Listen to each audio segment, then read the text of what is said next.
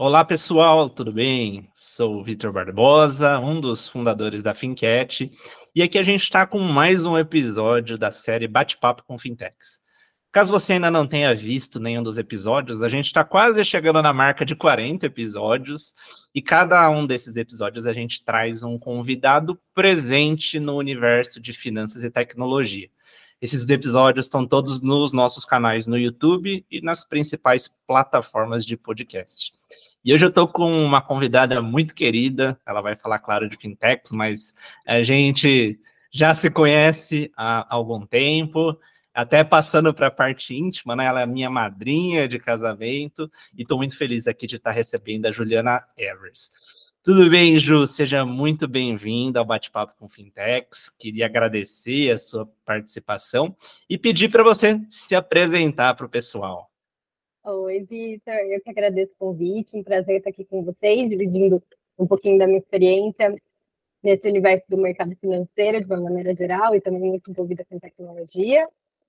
Para já desmistificar um pouco, eu sou jornalista por formação, então sou formada em comunicação social, mas fui picada pelo bichinho da inovação quando eu comecei a trabalhar lá na agência de inovação da Unicamp, me envolvi bastante nesse universo de startups, fiquei apaixonada por isso, assim, é, desde ali do começo da comunidade empreendedora, que foi um trabalho que foi muito envolvida aqui na cidade de Campinas. É, depois fui para o C6 Bank, atuei na área de inovação aberta, depois na área de experiência do usuário, hoje estou na Genial Investimentos, na área de UX Writing, então tocando essa frente lá, e também dando aula como expert lá na Terra. Muito bom. E vou, a gente até já tinha combinado alguns pontos, mas já me veio uma primeira perguntinha que eu queria fazer para você lá do seu tempo na Inova, na Unicamp. É, era um momento que as startups estavam começando a ficar mais em moda, poucas pessoas conheciam sobre fintechs, né?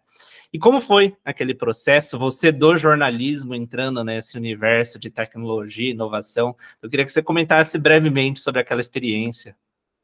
Uma coisa que me marcou muito e fez eu mergulhar bastante foi no no espírito empreendedor para além do negócio. Assim, os empreendedores tinham seus negócios, mas também eram muito focados na questão de comunidade, de estruturar grupos que pudessem fazer trocas, é, se beneficiar de maneira mútua. Então, o universo empreendedor sempre me impressionou por esse lado colaborativo, sabe? É, aquela questão do give back é muito real quando a gente fala de empreendedores que estão ali, e não precisa ser uma startup grande, tá? Não precisa ser um negócio que está lá, é, um unicórnio já. O giveback não precisa desse nível de proporção, você começa no pequeno. E aí foi nesse contexto que eu me apaixonei, porque eu via pessoas empreendendo, tendo dias difíceis, porque eu costumo dizer, né, e muita gente diz isso, inclusive, a jornada empreendedora ela é muito solitária e ela é muito difícil. Mas, à medida que você cria essas redes de contato, né, é, pessoas que podem te auxiliar nesse processo, que te adiantam alguns passos, você vê grandes comunidades se fortalecendo. E hoje, pelo Brasil, a gente vê inúmeras comunidades que estão muito estruturadas. Então, lá atrás, a gente está falando aí, quando eu estava na Inova, 2013, 2014, eu brinco que quando tudo era mato, assim, eram quatro, cinco pessoas é, se juntando para tentar fazer eventos, reuniões, discutir ecossistema, discutir é, como o governo local pode ser mais atuante. Então, isso para mim é o que ficou marcado e é o que mais me salta aos olhos. Quando eu olho assim para bons ecossistemas empreendedores, por trás certamente tem uma forte comunidade envolvida. Com certeza, é, a gente conversa praticamente toda semana aqui com as fintechs e a gente vê como é importante esse senso de comunidade, né? Como uma única não consegue, é um ecossistema, por isso a palavra, né? Uhum. E queria agora partir justamente para a sua experiência, tanto no C6 Bank como na Genial, com essa questão tão importante que para algumas fintechs ainda é novo, para algumas fintechs ainda é difícil implementar, mas essa questão do UX a experiência do usuário e no seu caso especificamente com a parte de writing, né? Eu queria que você comentasse como que é esse trabalho, o que você já fez em ambas essas fintechs e como que uma fintech que nunca pensou sobre isso pode começar a pensar com essa pulguinha que fica atrás da orelha. Olha, é, eu gosto sempre de fazer uma provocação, porque as pessoas falam assim: ah, mas o que, que você faz? Aí eu convido vocês, aqui como a gente está no ambiente falando de fintechs, eu convido vocês a abrirem o aplicativo do banco de vocês, uma fintech que vocês têm, e vocês façam um Pix para sua conta, só que sem considerar nenhuma palavra que está na tela. Só com os botões e com as imagens. Eu quero ver você conseguir fazer. Às vezes, gente, eu vou dizer que é difícil, tá? Eu faço nas minhas palestras, eu ponho o iFood. E olha que o iFood tem a imagem do hambúrguer, hein? Mas eu quero ver se alterar seu endereço lá na frente sem saber o campo. Então, basicamente, a gente olha para a experiência de comunicação do cliente. Muito voltado para a jornada do produto digital, né? Do aplicativo, enfim. Mas também toda a regra de comunicação que envolve ali a experiência do usuário. Eu uso muito cliente, porque nos dois contextos que eu tenho experiência sempre foi o cliente ali, né? Então, vamos usar aqui como sinônimos. Mas o ponto é olhar essa experiência de comunicação. Muitas vezes os times de UX vão sendo formados e o UX Writer é um dos últimos ali a compor o time. É uma das últimos, um dos últimos capítulos que chegam para integrar o time. Mas eu defendo muito que o UX Writer seja envolvido né, dentro de uma primeira concepção de time, porque a gente está falando de experiência de comunicação. Não é um textinho que vai num botão, sim você considerar toda aquela jornada para que você consiga estruturar uma jornada que seja consistente, né? Então, dentro do fluxo que eu convidei vocês a fazerem, vocês vão observar, eles têm pontos é, coerentes ali, tem uma consistência de experiência, as palavras têm que ser usadas e referenciadas da mesma maneira, porque aquele texto que eu falo, não é uma literatura que você vai ler e vai lembrar das palavras que estão escritas no seu aplicativo. Não, você tem que passar despercebido. O cliente tem que concluir aquele fluxo. Então, isso tem que ser muito bem pensado. Se eu te perguntar hoje, ah, o que está escrito na home do seu banco? Você vai lembrar, tá, Pix, deve ter uma coisa ou outra ali que você lembre, mas assim, dentro do fluxo de Pix, como que ele pergunta qual é a sua chave? Qual é a pergunta? você não vai saber me responder, porque é algo tão automático, é um texto que você consome tão rápido, que o nosso objetivo é que ele passe despercebido, mas que ele alcance o objetivo de você incluir, né, imputar ali a informação correta e continuar na jornada. É como uma maratona, a gente está ali do começo do fluxo e quer que o cliente consiga executar aquela ação sem grande dificuldade, sem nenhum tipo de barreira. Se esse cliente para no meio do caminho, é porque ele não entendeu alguma coisa. E aí é quando você lembra o texto que está escrito, porque você não entendeu. E aí gerou uma insegurança no cliente e ele não prosseguiu naquele fluxo.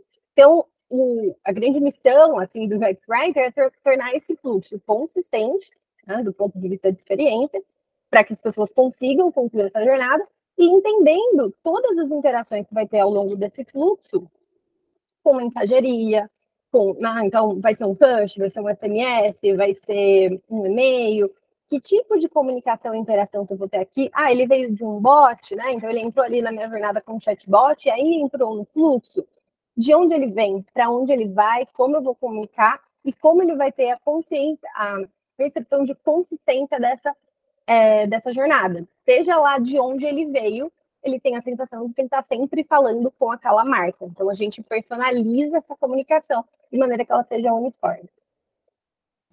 É muito legal esse trabalho que as startups em geral começaram a mostrar para o mercado de experiência, da jornada, da experiência, seja usuário, seja cliente, porque vira e mexe eu vou atender alguns clientes que têm contas em bancos dos grandões, não vou citar os nomes, mas dá para perceber que o, o mobile bank, o internet bank é um monte de puxadinho que você fica em loop infinito, você não encontra o que você quer.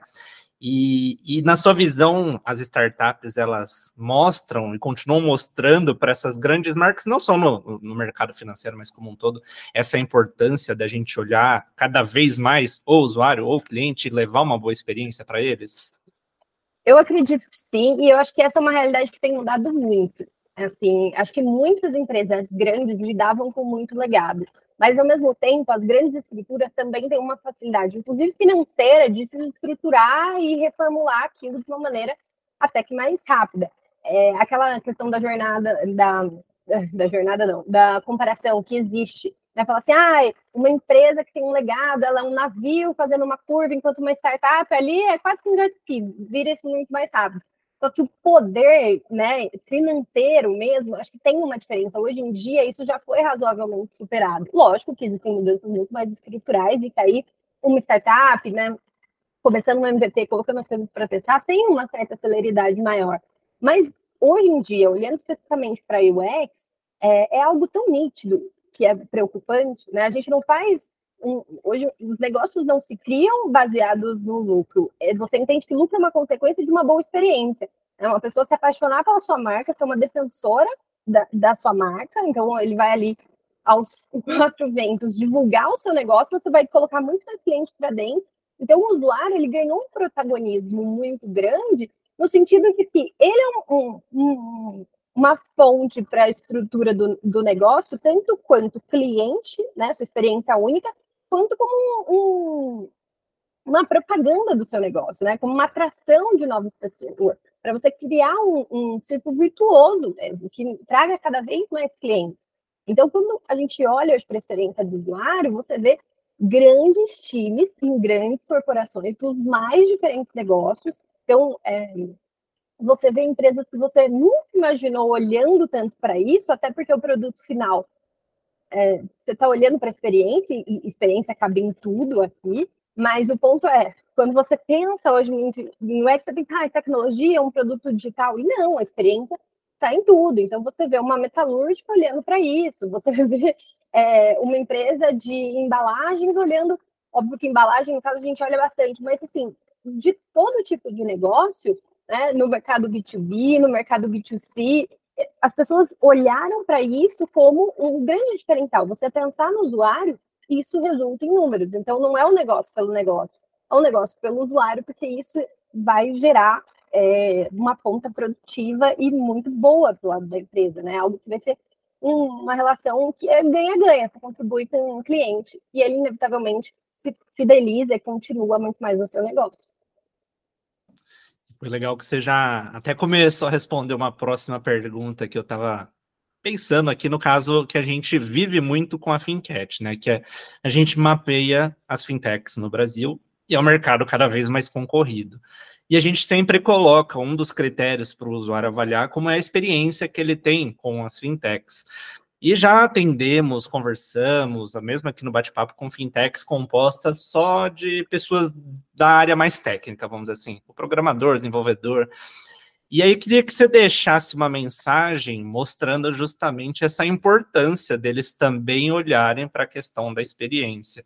Afinal de contas, é um mercado cada vez mais concorrido, é um mercado cada vez mais internacionalizado também, né? Várias fintechs de fora entrando e muitas pessoas estão no começo de vida da fintech e falam, pô, por que eu não consigo mais usuário? Por que eu não cresço? E às vezes está justamente nesse ponto, né? É. Tem uma etapa muito importante, né, quando você está estruturando um, uma startup, que é o seu processo de validação do seu negócio. É.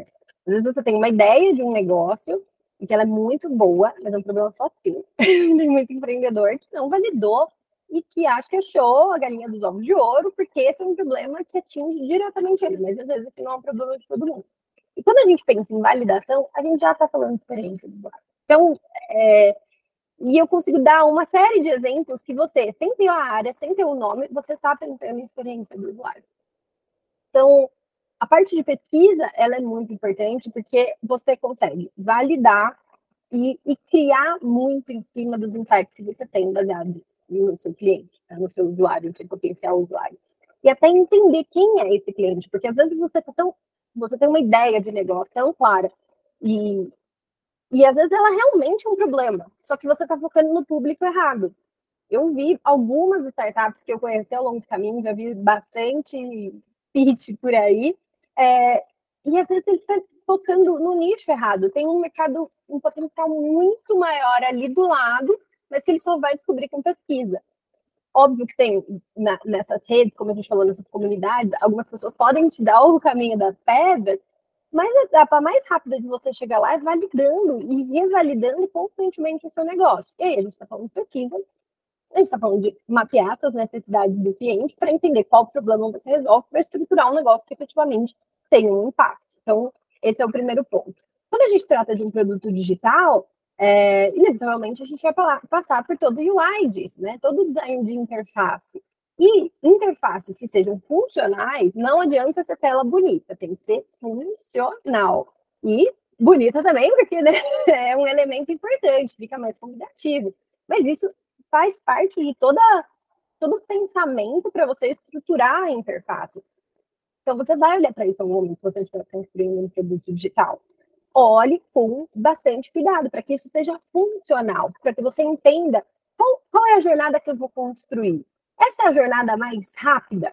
Há necessidade que ela seja mais rápida? Também isso é um ponto, porque às vezes é passar, passar, passar, mas a pessoa está contratando um produto super complexo. As letras miúdas são importantes, elas precisam não ser miúdas, inclusive, elas precisam estar tá ali claras para o cliente. Então, você tem uma noção de qual é a melhor jornada que melhor converta, no sentido de que o cliente conclua aquela ação. E não só do ponto de vista de interface, mas também do ponto de vista de comunicação. Então, quais são as interações que eu vou fazer com o meu cliente ao longo desse processo? Então, vamos aqui pegar o exemplo do iFood.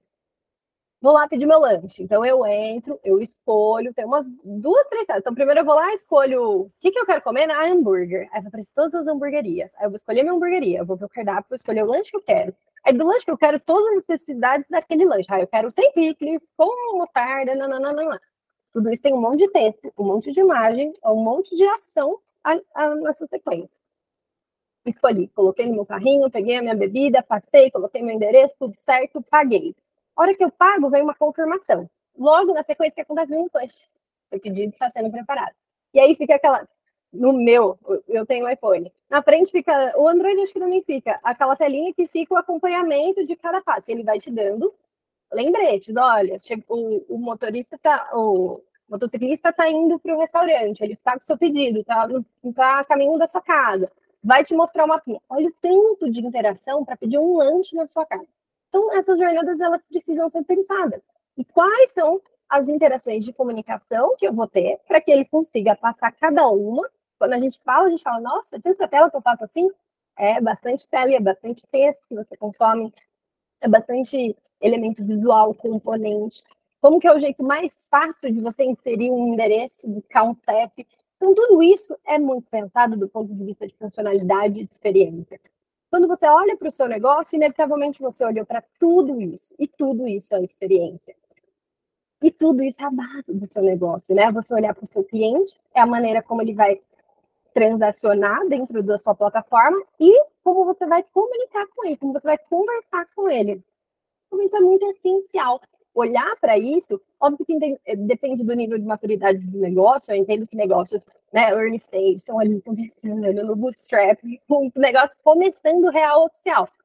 Meu, eu entendo que você não vai ter um time de três pessoas olhando para isso, até porque é você e mais três, né? Então é difícil a gente começar. Mas o ponto principal que eu acho é não perder de vista. É entender que isso é experiência, isso é um importante fator para o sucesso do seu negócio, não o único, mas um importante fator, e ter isso sempre em mente, porque à medida que o seu negócio for avançando, né, construído nessa base, nesse berço que é quase que de ouro, você olhar para isso desde o zero, é você conseguir dar passos mais largos para o seu negócio se estabelecer, né, de pé ali, funcionando, dando certo, e para que futuramente você consiga estruturar um, um time. Tem tempo certo para dizer isso? E tem, às vezes é um pouco mais no começo, às vezes é um pouco mais para frente, mas como eu disse, é não perder esse norte desde o começo de todo o muito bom, lição de casa, então, para as fintechs que estão nos assistindo, é olhar como está justamente essa experiência. Para os usuários, é realmente perceber que não são só meras telas, né? Entender toda essa jornada. E agora, partindo para a nossa parte final do bate-papo, eu queria aproveitar a sua experiência como jornalista, comunicador e com um belo trabalho que você tem feito nisso. Qual é o, qual é o cenário que a gente tem com muitas das fintechs, né? Então, a, o pessoal tem a ideia, começa a investir, chega aquele momento que quer crescer. Só que para crescer, justamente, precisa de recursos. E nesse meio das startups é muito comum a busca de aceleradoras, fundos de venture capital, investidores anjos. Só que justamente é um processo que você precisa saber se comunicar bem. E aí muitas vezes entra o tal do pitch, que gera dor de barriga, dor de estômago em muito startupeiro, empreendedor. Aí eu queria justamente que você desse algumas dicas para esse pessoal e justamente já até pegando um gancho nisso, quem quiser se aperfeiçoar, quem quiser treinar, quem quiser aprender mais, como que você pode ajudá-los nesse sentido? Não contei no começo, guardei segredo, olha só. Mas eu já vou responder a segunda parte, depois a gente entra no pitch, que eu acho que a gente alonga um pouco mais. Eu gosto muito de comunicação, sempre gostei, e hoje eu tenho um perfil no Instagram, que é o arroba para falar bem, que eu dou dicas de comunicação, de oratória, às vezes tem várias dicas de UX lá. Então, vocês já tem o combo completo, a gente faz várias lives, inclusive, sobre o assunto, então quem quiser está convidado a participar. E eu dou dicas para as empreendedoras, sempre deixo ali algumas diquinhas para como usar a comunicação como uma alavanca para o próprio negócio. Agora, voltando para o contexto do pitch, é, depende muito do nível de maturidade da empresa, tá? Mas eu que vou dar dicas desde quem está começando até empresas mais estruturadas, startups que sejam mais estruturadas. Primeiro, tenha clareza do problema que você resolve. Que nem eu disse lá no começo. Às vezes, a gente acha que a gente tem um problemão na mão. Nosso negócio, nossa, vai ser unicórnio daqui seis meses. Pois o ponto é, às vezes é um problema só seu. Ele não deixa de ser um problema, mas às vezes ele é um problema de um grupo tão pequeno que é você vai ter uma dificuldade de escalar o seu negócio. Lembrando, né? O que é o conceito de um startup? Um negócio que ele é escalável. Para ele ser escalável, você precisa atingir um número grande de pessoas. É, isso não significa assim, você pode ter um negócio nichado, mas ele não pode ser nichado a ponto de ter ali meia dúzia de pessoas, porque isso não vai ser rentável para você. É um negócio que você vai atender uma necessidade muito específica. Então, ter clareza do problema que você resolve é um primeiro ponto. Eu acho que isso precisa estar muito claro no pitch. Quando você vai fazer, precisa entender se você está fazendo um pitch de vendas ou um pitch de captação, porque isso também é, muda um pouco a estrutura, mas o ponto é, na captação, no final do dia, você quer dinheiro entrando. E aí, o fundo que está te, te, assistindo ali, pensando se vai investir, ele precisa entender a oportunidade de negócio que ele tem por trás. Quando você está num pitch de apresentação do seu negócio, é um pouco diferente. Você pode se ater muito mais ao problema, dar uma contextualizada, porque ali você vai mais em busca de network, entender mais o seu papel dentro daquele sistema, entender parcerias, sinergias, não necessariamente o investimento, né? Não é o ticket ali que vai mudar muito. Você está com outros objetivos. E os dois são muito válidos, os dois são muito importantes. Vai depender muito do seu momento mesmo de, de negócio. Começar a captar você precisa ter algo um pouco mais estruturado. Às vezes, você no campo das ideias, você consegue ali fazer pitch e entender oportunidade. Então, primeiro, ter clareza do problema que você resolve. Dado esse problema, aí sim você pensa na solução. Porque também é um vício muito claro do empreendedor de pensar assim, olha, isso aqui vai mudar o mundo. Ele está com a solução, mas ele nem tem clareza desse problema. Então, esses dois andam de mão dada. À medida que você entende o seu cliente, entende a necessidade, entende qual público que você pretende atender, que aquilo você validou. Evidentemente é um problema que engloba bastante gente, então dentro de um contexto de escalar o negócio vai fazer sentido, ok, qual solução eu vou propor. E outra, não tem apego com a sua ideia inicial, porque de votar faz parte do jogo, né? Então, assim, entender muito bem essa solução. Dentro dessa solução, meu, como que é o mercado está inserido? E o mercado vale para os dois contextos de apresentação. Né? Mas especialmente ali na captação, para que eles consigam ver em números o tamanho do mercado, o que, que você vai conseguir alcançar, como esse mercado está dividido, ele é bem pulverizado, ele é super concentrado, quem são os seus concorrentes, especialmente ali nos concorrentes. Qual o diferencial de negócio que você tem frente a eles? Então, tendo essas mensagens-chave muito claras, você vai conseguir estruturar um pitch de acordo. E aí, evidentemente, né, qual é a oportunidade que o fundo vai ter, qual é o seu modelo de negócio, então, baseado em tudo isso, como você estruturou o seu negócio. A etapa de validação, que a gente falou tanto lá de UX, se faz tão presente aqui. Quando você tem clareza do problema, você validou, né? Então, assim, traga isso, mostre que você fez a lição de casa. Isso também é um componente muito importante para o seu pitch, para que ele seja bastante atrativo.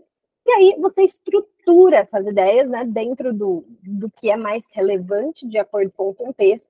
Uma dica, né? Se você vai fazer um pitch de captação, tenha clareza da tese do fundo que você vai buscar. Então, fundos têm diferentes teses. Tem alguns que priorizam determinados mercados, determinados tipos de negócio, de modelo de negócio, enfim. Tenha clareza de qual é a tese daquele fundo. E aí, essa foi uma dica que eu ouvi de um fundo. Eu só não vou falar, porque eu tenho dúvida se foi na palestra de um ou de outro, para não errar a referência, não vou falar, mas eu vi isso de um fundo enorme, um fundo de investimento lá de São Paulo, que ele falou assim: liste todos os fundos que você tem interesse, do maior interesse, de ter o cheque que você mais quer, para o que você menos quer. E aí comece pelo menor, porque o pitch é treino. Então, assim, vai treinando com, com aqueles que, você, se não der certo, você não vai sentir muito, assim. Você não vai sentir muito. Vai doer, vai doer, mas assim, você não vai sentir muito. Porque a cada apresentação para um fundo de investimentos, você vai ser, vai ter uma sinuca de bico ali que você vai ter que sair.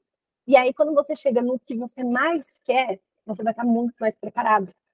Ou preparada. então, você vai estar muito mais. É, você tem um repertório muito maior. Porque algumas perguntas, elas são comuns nesses contextos de pitch. Né? Então, é, vai perguntar do modelo de negócio, vai perguntar do problema, vai... Existem, qual que é o seu diferencial, expressar um pouco o diferencial, especialmente se ele for muito alinhado com a tese do fundo. Então, pense, ele investe em vários negócios que tem sinergia com o seu.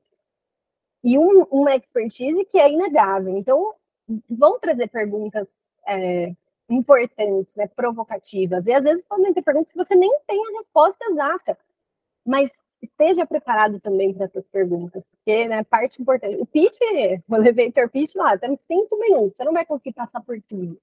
Mas tente passar para as ideias principais que as pessoas se interessem para que a rodada de perguntas que venha na sequência seja muito proveitosa.